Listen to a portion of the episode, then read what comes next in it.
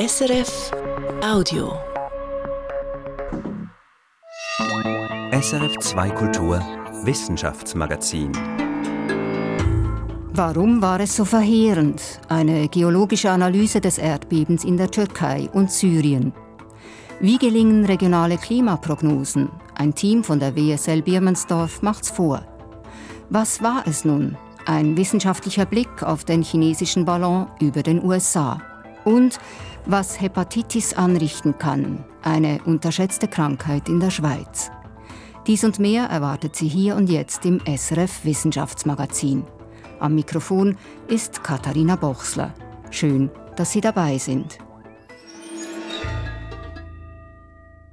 Das schwere Erdbeben in der Türkei und in Syrien beschäftigt uns ganz zuerst. Das Beben hat, stand Freitagnachmittag, über 20.000 Menschen das Leben gekostet und ein riesiges Gebiet stellenweise dem Erdboden gleichgemacht.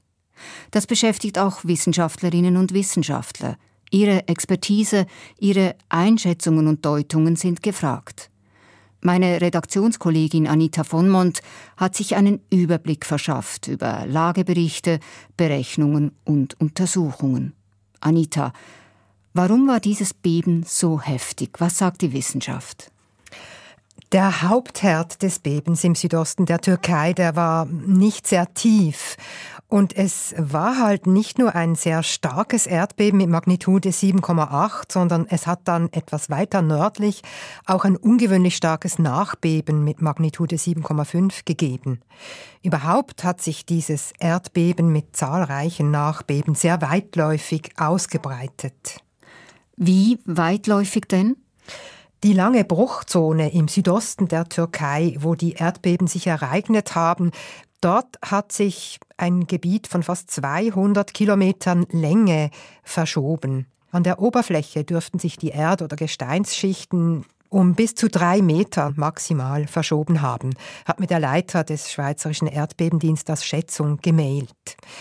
Und das alles konnte passieren, weil es in dieser für Erdbeben eigentlich anfälligen Region schon lange kein ganz großes Beben mehr gegeben hat und sich im Untergrund daher viel Energie aufgestaut hatte. Ein Energiestau im Boden löst ein gewaltiges Erdbeben aus. Was passiert denn da genau im Untergrund, zum Beispiel eben jetzt im aktuellen Erdbebengebiet? Die Türkei, die ja am meisten betroffen ist, die sitzt auf einer global gesehen kleinen Gesteinsplatte und sie ist eine Art Knautschzone zwischen gleich drei anderen tektonischen Platten ringsherum, die sich dort mit Druck aneinander vorbei bewegen. Dabei verhaken sich diese Gesteinsplatten immer mal wieder irgendwo. Es entstehen Spannungen im Gestein, Energie wird angesammelt, immer mehr, bis die sich irgendwann in einem großen Erdbeben entlädt. In der Türkei ist das jüngst mehrmals in der dortigen nördlichen Bruchzone passiert, aber eben kaum in der zweiten, die es noch gibt, der sogenannten ostanatolischen Verwerfung mit dem Starkbeben jetzt. Was bedeutet eigentlich eine Magnitude von 7,8 für die ganz konkreten Auswirkungen eines Bebens? Also im Vergleich zum stärksten Beben der Schweiz, äh, jenem von 1356 in Basel mit Stärke 6,6, also die Stadt lag damals in Trümmern, es gab viele Tote, im Vergleich dazu, da hat das türkisch-syrische Beben jetzt 660 Mal mehr Energie freigesetzt. Der Anstieg auf der Erdbebenskala ist eben exponentiell, nicht linear. Deswegen ist nur wenig mehr Anstieg eben sehr viel stärker.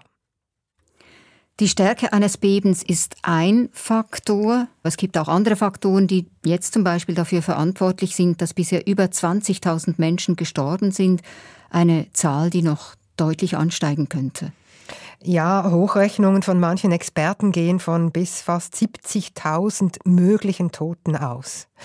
Aber schon jetzt hat dieses Erdbeben mehr Tote gefordert als zum Beispiel das nochmals deutlich stärkere Tohoku-Erdbeben mit dem Tsunami 2011 in Japan.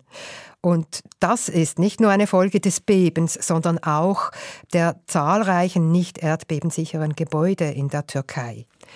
Es gibt zwar seit einem früheren großen Beben strengere Bauvorschriften, die werden aber in der Praxis kaum durchgesetzt. Zugleich hat die Türkei viele Altbauten, die auch nicht erdbebensicher sind, wie das ja auch bei uns in der Schweiz der Fall ist. Nur haben wir ein deutlich tieferes Erdbebenrisiko. Anita, du hast noch eine Meldung mitgebracht. Worum geht es? Forschende unter anderem der Uni Bern konnten zeigen, wie es bei männlichen Buntbarschen zu zwei ganz unterschiedlichen Körpergrößen kommt.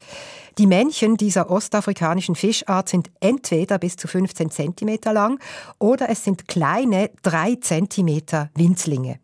Sie vererben ihre jeweilige Körpergröße an ihre männlichen Nachkommen. Die weiblichen Nachkommen hingegen sind alle etwa gleich groß. Das ist jetzt schon sehr speziell mit dieser unterschiedlichen Körpergröße. Ja, aus der Tierwelt kennen wir ja das Bild, dass sich nur die größten und stärksten Männchen fortpflanzen können. Das stimmt aber eben nicht für die Buntbarsche. Dort zeugen auch die kleinen Winzlinge genügend Nachkommen, um ihre Größe weiter zu vererben. Und zwar offenbar bereits seit 440 Millionen Jahren. Die Kleinen umgehen dabei nicht nur ihre großen Konkurrenten, sie lassen die Großen auch noch den ganzen Nestbau erledigen, also das Herbeitragen von Schneckenhäusern. Und sie verstecken sich in diesen Häusern, um die Eier vor den großen Männchen befruchten zu können ziemlich raffiniert, also Speedbefruchtung sozusagen. Nochmal zurück zu den Größenunterschieden. Sag, Anita, wie werden denn diese genau vererbt? Auf der geschlechtsspezifischen Region im Genom der Männchen gibt es ein Schaltergen, das zu kleinen oder großen Männchen führt. Genau das hat das Forschungsteam herausgefunden. Bei Menschen und anderen Säugern ist dieses Schaltergen bereits bekannt. Es führt bei uns zu kleinem Körperwuchs. Das Faszinierende dabei, durch den Nachweis des Schaltergens in Säugetieren und Fischen wissen wir jetzt, dass es über 440 Millionen Jahre alt ist. Zu dem Zeitpunkt lebten die gemeinsamen Vorfahren der Fische und Säugetiere, bevor Landwirbeltiere dann das Festland besiedelten.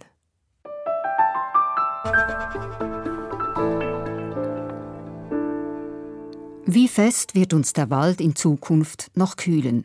Wie wird die Natur der Anden aussehen? Wie stark steigt der Meeresspiegel unter dem Einfluss der Erderwärmung? Um auf solche Fragen Antworten zu finden, nutzen Forschende Klimamodelle, also gigantische Computerprogramme, die es erlauben, Prognosen abzugeben. Großflächig funktionieren solche Simulationen schon lange. Immer wichtiger werden aber auch Modelle, die vorwegnehmen, wie sich der Klimawandel in einzelnen Regionen, in Tälern und im Gebirge auswirken könnte. Ein besonders erfolgreiches Klimamodell, das eben solche regionale Vorhersagen erlaubt, kommt aus dem zürcherischen Birmensdorf. Christian Funburg weiß, wie es geht.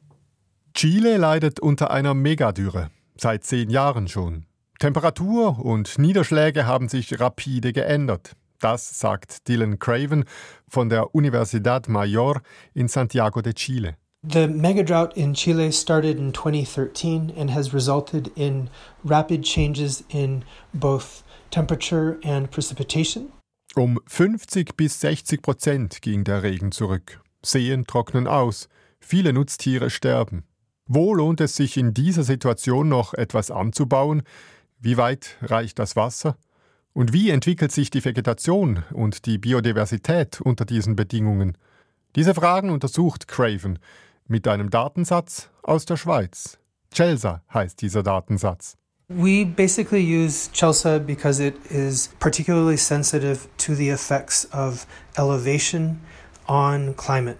Sie nutzten den Datensatz, weil er im Unterschied zu anderen die Topographie der Anden und der Küstenkette sehr genau abbilde. So seien deutlich exaktere Modellierungen möglich als mit anderen Datensätzen, sagt der Forscher aus Chile. Auch Helge Brühlheide nutzt Celsa als Werkzeug für seine Klimamodellierungen.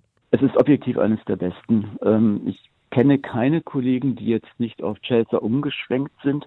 Brühlheide von der Universität Halle leitet die Biodiversitätsdatenbank S-Plot. Das ist die größte Datenbank für Pflanzengemeinschaften weltweit. Weil Celsa sozusagen punktgenau Klimadaten liefert, lässt sich aufgrund der Bestandesaufnahmen im Feld darauf schließen, wie die Zusammensetzung der Pflanzen an anderen vergleichbaren Orten aussieht. Entwickelt wurde der Datensatz CELSA denn auch genau für diesen Zweck. Weil die bisherigen Auflösungen mit 25 mal 25 Kilometer Quadraten nicht ausreichte für ihre Forschung, machten Dirk Karger und sein Team von der Forschungsanstalt für Wald, Schnee und Landschaft in Birmensdorf eigene Berechnungen. Unterdessen wird ihr gratis zugänglicher Datensatz weltweit genutzt und auf seiner Grundlage erscheinen pro Tag etwa zwei neue wissenschaftliche Publikationen. So einen Erfolg hätte Karger von der WSL nicht erwartet. Dass es tatsächlich so viel genutzt wird und so hoher Bedarf da ist, habe ich nicht erwartet. Celsa benutzt die Resultate der bestehenden Messstationen. Wie viel Regen fällt, was die Lufttemperatur ist. Oder es gibt auch Satellitendaten, wie zum Beispiel die Wolkendeckung ist. All diese Klimadaten werden gesammelt und verarbeitet. Exakte Messdaten liegen immer nur an den Messstationen vor. Aber wie sieht es einen Kilometer weiter aus oder zehn Kilometer weiter? In der Tundra mag das keinen großen Unterschied machen, im Gebirge hingegen schon. Da liegt ein Kilometer weiter vielleicht schon ein Berggipfel, auf den es im Vergleich zum Tal 20 Grad kälter ist. Ob eine Bergflanke an der Nord- oder Südseite liegt, ist ebenfalls entscheidend für die Temperatur. Und auch beim Niederschlag spielt die Topographie eine Rolle. Da kommt es dann zum Beispiel darauf an, aus welcher Richtung weht der Wind, wie treffen die Wolken auf die Berge zum Beispiel. In einer Föhnsituation regnet es auf der einen Seite des Alpenkamms, auf der anderen Seite scheint die Sonne. All diese Faktoren und noch viel mehr werden bei den Modellierungen von Celsa berücksichtigt. Das System generiert so für jeden Quadratkilometer Landfläche auf der Erde eigene Berechnungen und die sind gut, wie Nachmessungen ergeben. Der Fehlerbereich liegt bei plus minus 0,5 Grad und beim Niederschlag plus minus 25 Prozent. Am renommierten Potsdam Institut für Klimafolgenforschung werde der Celsa-Datensatz deshalb unterdessen weltweit allen Modellierern ans Herz gelegt, die kleinräumig arbeiten, sagt Forschungsgruppenleiter Christopher Reyer. Die hochaufgelöste regionale Abbildung von Prozessen und Klimaveränderung ist total wichtig und deswegen ist es sozusagen was Besonderes. Celsa sei Gold wert, sagt Reyer. Einfach handhabbar, frei zugänglich und auf die Forschung zugeschnitten. Aber auch für Investoren werde der Datensatz nun immer wichtiger. Denn die Daten werden mit den Klimaprognosen des Weltklimarates IPCC verrechnet und so lassen sich auch lokal exaktere Prognosen für die kommenden Jahre machen. Wo in Zentralasien gibt es auch in Zukunft noch genügend Niederschlag, dass sich der Bau von Wasserkraftwerken lohnt? Diese Frage zum Beispiel klärt eine Beratungsfirma derzeit ab. Die Klimadaten dazu stammen auch in diesem Fall aus der Schweiz. Klimamodell Made in Birmensdorf. Das war ein Beitrag von Christian von Burg. Und hier noch ein Hinweis. Modelliert wird unter anderem auch, wie lange es noch geht, bis die Erde sich um eineinhalb Grad erwärmt haben wird. Wohl schneller als bisher berechnet. Details zu einer neuen Klimastudie finden Sie bald auf unserer Wissensseite srf.ch-wissen. Ballone machen normalerweise Freude. Der, der in den vergangenen Tagen in den Schlagzeilen und am Himmel über den USA auftauchte, eher weniger. Der Riesenballon blähte die schon bestehenden Spannungen zwischen China und den USA zusätzlich auf. Der Ballon flog über mehrere Staaten im Norden der USA, bevor die US-Luftwaffe ihn vergangenen Samstag über dem Atlantik abschoss. Die Analyse erster Trümmerteile zeigt, so die US-Regierung, dass es sich um einen Spionageballon handle. China wiederum beharrt darauf, es sei ein Wetterballon gewesen. Katrin Capriz, du hast Indizien gesammelt, die für oder gegen die jeweilige Version sprechen. Katrin, viele von uns haben ja Bilder dieses Teils gesehen. Welche Schlüsse lassen denn die Beobachtungen von bloßem Auge schon zu? Also eines ist sicher, dieses Teil, wie du es schon angetönt hast, war groß. Da er selbst vom Boden aus zu sehen war, dieser Ballon, gibt es Fotos davon in hoher Auflösung. Da sind die 16 Solarpanels genau zu erkennen, die das Luftgefährt mit Strom versorgt haben. Und in Relation dazu kann man den Durchmesser des Ballons eben recht gut abschätzen. Und der lag zwischen 25 und 30 Metern. Das gesamte Gefährt könnte sogar gut 60 Meter hoch gewesen sein. War also möglicherweise sogar etwas höher und deutlich kugeliger als der berühmte Breitling Orbiter 3 Ballon, mit dem Bertrand Piccard 1999 die Erde umrundet hat. Die chinesische Regierung sagt, das war ein Ballon für wissenschaftliche Zwecke, für Wettervorhersagen. Wie groß sind denn solche Wetterballons normalerweise? In der Regel erreichen sie in der Höhe eine Maximalgröße von so 12, 15 Metern, sind also doch deutlich kleiner als der abgeschossene chinesische Ballon. Und was transportieren denn diese eben vergleichsweise kleinen Wetterballons mit in die Höhe?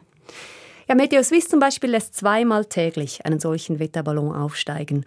Und für einen solchen Standardflug sind die Ballons bestückt mit einer kleinen Radiosonde mit GPS, die misst Luftdruck, Temperatur und Feuchtigkeit und schickt diese Daten laufend per Funk an die Bodenstation zurück. Und diese Sonde ist etwas größer als ein Zigarettenpäckchen. Darüber hinaus können die Meteorologen schon auch Spezialgeräte mit dem Ballon hochschicken, zum Beispiel solche, die Ozon messen können oder auch Kameras für Aufnahmen. Doch selbst dafür muss der Ballon nicht näherungsweise so groß sein wie das chinesische Exemplar. Gibt denn die Flughöhe des chinesischen Ballons Hinweise darauf, mit welchem Auftrag der unterwegs war? Er war für einen Wetterballon grundsätzlich zu tief unterwegs und auf jeden Fall viel länger als Wetterballons das normalerweise sind. Diese steigen in der Regel von einem Punkt aus hinauf bis auf etwa 35 Kilometer. Dort platzt ein solcher Ballon dann, weil der Luftdruck stetig sinkt und der Ballon sich kontinuierlich weiter ausdehnt. In der Regel sinken dann die Messgeräte an einem kleinen Fallschirm zurück Richtung Boden. Und das Ganze dauert so drei, vier Stunden. Der chinesische Ballon hingegen war ja tagelang unterwegs und irgendwo zwischen 18 und 20 Kilometer Höhe. Er blieb also vielleicht quasi auf dieser Höhe stecken. Das kann mit einem gewöhnlichen Wetterballon schon auch passieren, zum Beispiel wenn er ein Leck in der Ballonhülle hat. Aber dann gleich für so lange, gleich mehrere Tage lang, das ist sehr ungewöhnlich. Nun liefern uns ja heute Satelliten rund um die Uhr Bilder und Messdaten aus dem Weltall. So ein Wetterballon dagegen hat ja im Vergleich fast schon etwas Archaisches. Werden die denn heute noch oft eingesetzt? Doch, doch, das werden sie sehr wohl, denn sie haben gewisse Vorteile gegenüber den Satelliten. Während sie durch die verschiedenen Schichten der Erdatmosphäre aufsteigen, liefern sie aus diesem Höhenprofil hoch aufgelöste Messdaten. Alle fünf Meter eine Messung. Das ist höher aufgelöst als Satellitendaten. Und man macht diese Ballonmessungen schon viel länger Darum sind diese Messreihen auch für die Klimaforschung wichtig. Zum Beispiel kann man daraus die Entwicklung der Temperatur oder der Luftfeuchtigkeit über viele Jahrzehnte ablesen. Und die sagt eben zum Beispiel etwas über den Wasserkreislauf in Zeiten des Klimawandels. Dann sind Ballons deutlich günstiger als Satelliten. Man kann sie einfach starten und grundsätzlich auch von fast jedem beliebigen Punkt auf der Erdoberfläche. Das ist eben anders als die meisten Satelliten, die fix in ihrer Umlaufbahn über uns hinwegziehen und Messdaten einfach aus diesen Bahnen liefern. Also, Kathrin, was ist denn nun dein Fazit aus deiner Indiziensuche? War es jetzt ein Wetterballon oder ein Spionageballon? Ich weiß es nicht. Für einen Wetterballon, das muss man schon sagen, wäre es auf jeden Fall ein sehr ungewöhnlicher, aber vielleicht auch einfach ein ganz neuartiger Ballon gewesen. Er wäre sicherlich auf Abwägen unterwegs gewesen, denn eben der große Vorteil von Wetterballons sind eben diese genauen Höhenprofile und in aller Regel nicht Messungen über weite Strecken. Die Untersuchung der Trümmerteile ergibt ja vielleicht noch mehr Aufschluss, aber ganz ehrlich, da der ganze Zwischenfall dermaßen politisch aufgeladen ist, bin ich mir auch nicht sicher, ob es je Klarheit geben wird über den wahren Auftrag, mit welchem der Ballon losgeschickt wurde. Hepatitis ist eine gefährliche Leberentzündung. Bei akut Erkrankten färben sich Haut und Augen gelb, darum auch die Bezeichnung Gelbsucht. Die verschiedenen Formen der Hepatitis können zu Leberschäden oder zu Leberkrebs führen. Weltweit sterben jedes Jahr fast eineinhalb Millionen Menschen an den Folgen der Hepatitis-Typen B und C. Das sind fast doppelt so viele Opfer, wie HIV-Aids fordert. Solche Zahlen sind in der Öffentlichkeit kaum bekannt, denn Hepatitis B und C sind tabuisiert, weil sie sexuell oder über Blut, zum Beispiel beim Spritzentausch, übertragen werden. Doch trotz Scham und Stigma über Hepatitis sollten wir reden, sagen Fachleute. Irin Dirci über eine unterschätzte Krankheit. Der Mediziner Philipp Bruckmann kennt sich aus mit Hepatitis. Als Co-Chefarzt im Arut-Zentrum für Suchtmedizin in Zürich behandelt er immer wieder Patienten, die sich zum Beispiel über Spritzen mit dem Erreger von Hepatitis C angesteckt haben. Bruckmann ist zudem Präsident des Vereins Hepatitis Schweiz und erforscht zu viraler Hepatitis. Kürzlich aber wurde Philipp Bruckmann trotz seines Wissens überrascht, und zwar von Zahlen. Das sind neue Erkenntnisse, dass es deutlich mehr Fälle in der Schweiz hat, als wir angenommen haben. Nämlich 70 bis 80.000. Bislang haben wir 44.000 äh, geschätzt. Jetzt die neuesten Berechnungen zeigen, dass das eventuell doch deutlich höher ist. Diese Berechnungen stammen von der amerikanischen CDA Foundation, einer Non-Profit-Organisation mit Sitz in Colorado, welche die globalen Infektionszahlen von viraler Hepatitis laufend und akribisch untersucht. Demnach leben in der Schweizer Bevölkerung 32.000 Personen mit Hepatitis C. Gar 44.000 Menschen hierzulande sind von einer chronischen Hepatitis B-Infektion betroffen. Viele von ihnen haben die Krankheit aus dem Ausland mitgebracht. In der Schweizer Bevölkerung Hepatitis B Betroffene sind etwa drei Viertel, haben sich äh, außerhalb der Schweiz angesteckt und via Migration sind die dann in die Schweiz gekommen. Und hier, auch das zeigen die Daten des CDA Foundation, werden sie medizinisch nicht oder ungenügend versorgt. Von den 70 bis 80.000 Hepatitis-Infizierten in der Schweiz bekommt zwar die Mehrheit eine ärztliche Diagnose, aber nur ein Viertel von ihnen wird auch therapiert. Wie kann das sein? In der Cafeteria des Berner Inselspitals treffe ich Anna Eichenberger. Sie ist Tropenmedizinerin und arbeitet am Inselspital auf der Infektiologie. Außerdem leitet sie die ärztliche Sprechstunde des Bundesasylzentrums Bern. Asylsuchende sind eine wichtige Gruppe von Migrantinnen und Migranten, von denen manche mit einer chronischen Hepatitis in die Schweiz kommen. Zum Beispiel Flüchtlinge aus Subsahara-Afrika, die sind meist schon perinatal, also von der Mutter infiziert und haben eine chronische Hepatitis, die oft asymptomatisch ist. Wenn Flüchtlinge im Bundesasylzentrum Anna Eichenbergers Sprechstunde aufsuchen, dann meist wegen anderen Beschwerden. Atemwegsprobleme, Hauterkrankungen wie Krätze oder Hautdiphtherie und oft auch psychische Probleme. Hepatitis kommt selten zur Sprache, denn Hepatitis, vor allem Hepatitis B, ist stigmatisiert, ähnlich wie HIV. Das Virus wird über Blut und sexuell übertragen, häufig unter Homosexuellen. Vorbeugen kann man mit einer Impfung. In der Schweiz werden Kleinkinder gegen Hepatitis B geimpft. Ungeimpften Erwachsenen im Asylzentrum empfiehlt Anna Eichenberger, die Impfung nachzuholen. Manchmal ist es dafür zu spät. Etwa dann, wenn die Asylsuchenden über Bauchschmerzen klagen. Das ist so ein bisschen dann immer die Frage, aus welchem Herkunftsland kommen die Menschen? Ich muss an, an die äh, Epidemiologie des Herkunftslands denken. An die Epidemiologie des Herkunftslandes denken heißt, wenn jemand aus einem Land kommt, in dem über zwei Prozent der Bevölkerung mit Hepatitis infiziert sind, wird die Ärztin bei Bauchschmerzen hellhörig und bestimmt die Leberwerte. Wenn die erhöht sind, würde ich dann auch für eine Hepatitis sehr aktiv suchen. Mit einem Bluttest kann sie feststellen, ob die Person infiziert ist. Ist dieser sogenannte Screening-Test positiv, geht die Diagnostik aber erst richtig los, erklärt Anna Eichenberger. Gerade bei der Hepatitis B muss man dann noch weitergehen und zusätzliche Abklärungen vornehmen. Das sind andere Biomarker, das ist zum Beispiel die Hepatitis-Viruslast im Blut. Dann würde man noch Ultraschall machen und die Lebersteifigkeit, den Fibrosegrad bestimmen. Und dann gibt es Algorithmen, wo man schaut, ist eine Behandlung notwendig oder nicht. Für diese komplexen Abklärungen allerdings ist die Sprechstunde im Bundesasylzentrum nicht mehr zuständig. Anna Eichenberger empfiehlt in solchen Fällen, einen Leberspezialisten beizuziehen und schreibt dies in die schriftliche Krankenakte der Asylsuchenden. Ab da wird es schwierig. Anna Eichenberger. Im Bundesasylzentrum ist die medizinische Versorgung wirklich extrem gut.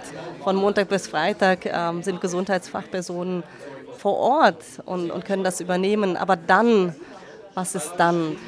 Dann gehen im föderalen System, das die Verteilung Asylsuchender auf die Kantone vorsieht, medizinische Informationen oft verloren. Etwas, das auch Philipp Bruckmann von Hepatitis Schweiz kritisiert. Wenn diese Krankengeschichte auf Papier dann irgendwo hinwandert, äh, vielleicht in ein Sozialamt, aber nicht zum nächsten ärztlichen Versorger, dann haben wir hier ein Problem. Und wenn dann die Person noch von Kanton zu Kanton weiterzieht, dann ist es fast sicher, dass die Versorgung abbricht und das ist ein Riesenproblem.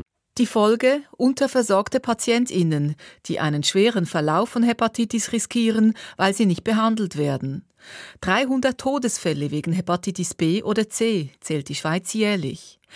Philipp Bruckmann plädiert bei Migrantinnen dafür, das System drastisch zu vereinfachen. Konkret möglichst eine Diagnostik vor Ort mit Resultat am selben Tag und wenn es positiv ist, dass man dann gleich mit einer Therapie beginnen kann. Das ist das Ziel, das wir erreichen möchten. Virale Hepatitis soll hierzulande bis 2030 eliminiert werden. Das hat sich Hepatitis Schweiz auf die Fahnen geschrieben. Das will auch das nationale Programm des Bundes zu HIV, Hepatitis B und C und anderen sexuell übertragbaren Krankheiten erreichen. Die Strategie der Weltgesundheitsorganisation WHO sieht vor, weltweit bis 2030 chronische Hepatitis B und C-Infektionen um 90 Prozent zu reduzieren.